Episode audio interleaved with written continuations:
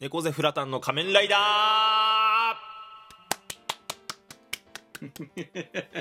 そんな投げやりな、なんか、タイトルコール。いや仮面ライダ仮面ーライダーっていうまあああの、の俺。俺閉まらないね。俺とフラがね今までいくつか、その仮面ライダーもそうだけどあとテンスラとか、うんまあそのはいはい局はい所的なねあの話をする回が何本か上がってたんだけど、うん。あの Spotify でめっちゃ聞いてもらってるあ、そうなのそうあのテンスラの回とかも毎日23回ずつ再生されててここ最近ずっと、えー。まあそんな中で、まあ、俺とフラが結構好きな作品といえば特撮、うんうんうんうん。まあ戦隊ものは俺は5歳じゃ未満で終わってんだけど、まあはいはいはいか仮面ライダーに関しては2人とも結構見てると見てますね。いうことで今回仮面ライダーのお話をしていくんですがはい。本日取り扱う仮面ライダーは仮面ライダーゴーストですおーっと、ゴースト。まああのー仮面ライダーファンからはちょっとあの外れと言われつつあるゴーストですけまあどちょっも。と、賛否両論ねあ、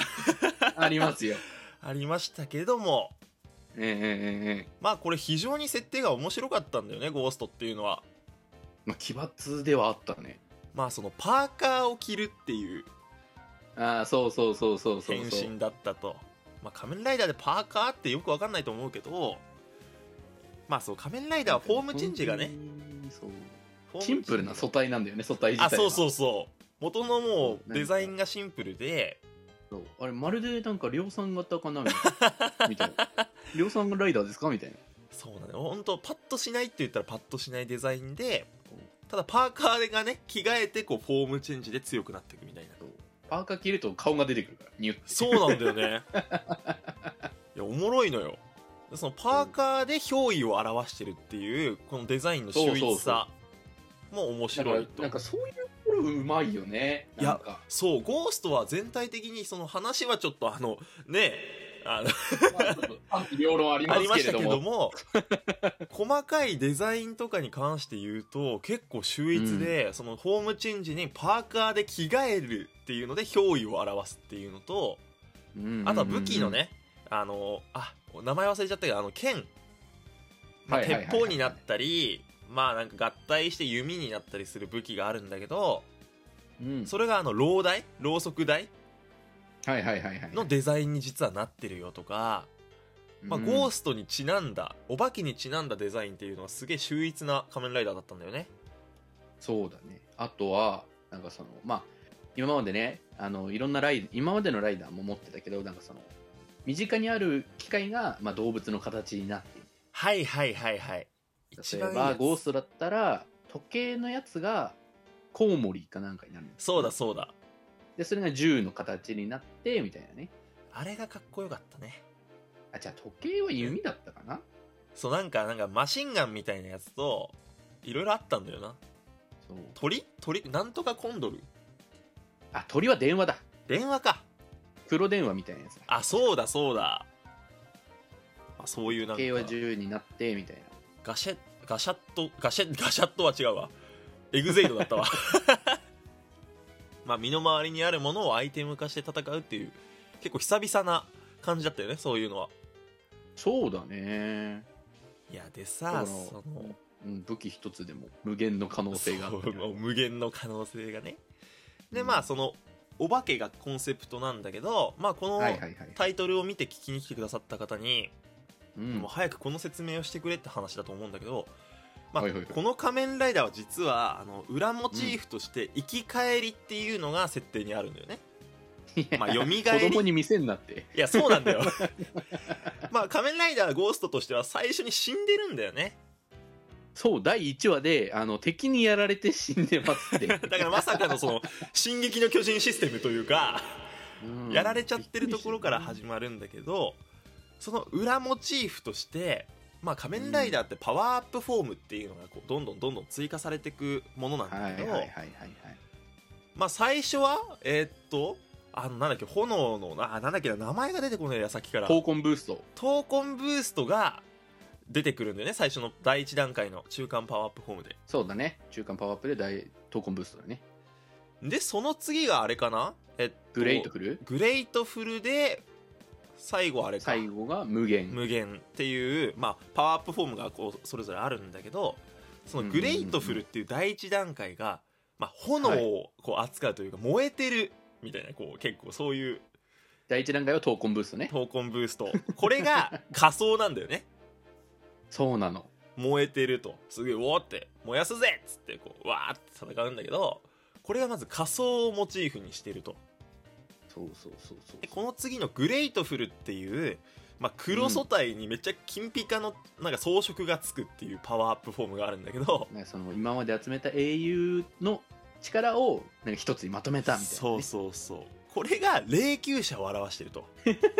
確かに言われてみたらデザイン霊柩車なんだよねそうなんだよねこう言われてハッとするんだよねよく見るそとうそうでも俺完全霊柩車みたいなデザインで最後グレイトフルっていうのがまあ白装束ってことになって最後無限なあ無限だわなんつった俺今グレートフルグレートフルルを今言ったのよ グレートフルが2回出てきちゃダメなのよ霊柩車2回経由してるからうん無限フルフルなグレートフルよそれは無限魂っていうパワーアップフォームが白装束なんだよね、これ裏を返すとどんどんその白装束霊柩車仮装お化けっていうね逆からこう見ていくとだから徐々に徐々に生身の肉体に戻ってってるっていう裏モチーフがあるんだよねいやそんなん子供わからんってだから本当にその主人公が生き返りたいみたいなのが設定としてあったじゃん最初あったあったあった実はパワーアップフォームの推移を見てもそれを忠実に再現してたっていうのが、この「仮面ライダーゴースト」面白いところなんだよねそうなのでも「仮面ライダーゴーストね」あのまあストーリーはなんやかんや言われてますけど、うん僕は大好きな回があってですねはいはいあの仮面ライダーあるあるで最終パワーアップフォームを手に入れたらもうそれにしかならんじゃないですかはいはいはいもう基本もう最ならな終い回とかにならん限りならんじゃないですかそうだね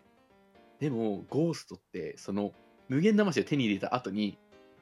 その主人公がねうんうん俺は英雄の力を信じたいっていう風に言ってはいはいはいそのグレートフル魂でわざと戦うシーンがねちゃんとあるああそうだそうだみんなこう出てくんだだから俺それを見てそうなんかうわ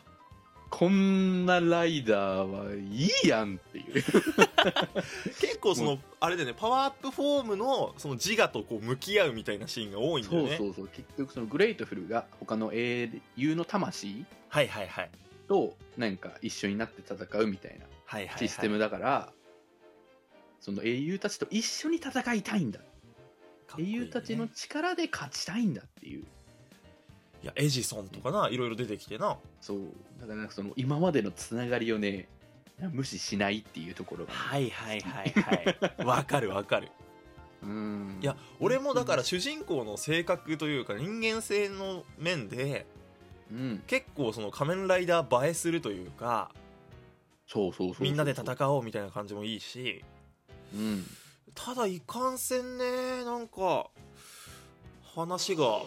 うんまあ最初はね 大体1話から何話ぐらい13話ぐらいうんうんかな、が多分一番最初のなんか最初死んだ時に99日以内うんにそうそうそう英雄のアイコンを集めてアイコンってまあなんかあまあアイテムがあるんだアけイテどムがねうんそれを集めないと消えますとあなたはそう消そう滅しちゃいます透明によなっとちゃうっていううん、なんであのそれまでに集めてやってくださいねってやって、まあ、13話ぐらいでいったその99日分が終わるのさはいはいはいでその後またなんか違う敵が出てきて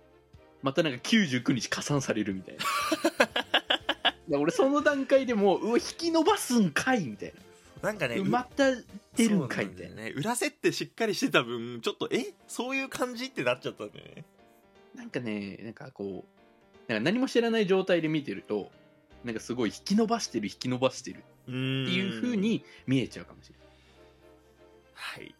まあ、といいやうなことかで、なか難しいところではあったねう。ーん。まあ、こん今回は仮面ライダーゴーストの裏モチーフの話をさせていただきました。はい。まあ、次の配信ではちょっとアイテムというところに目をつけて、俺ね、そのうん変身ベルトとかも秀逸だったなと思うから、は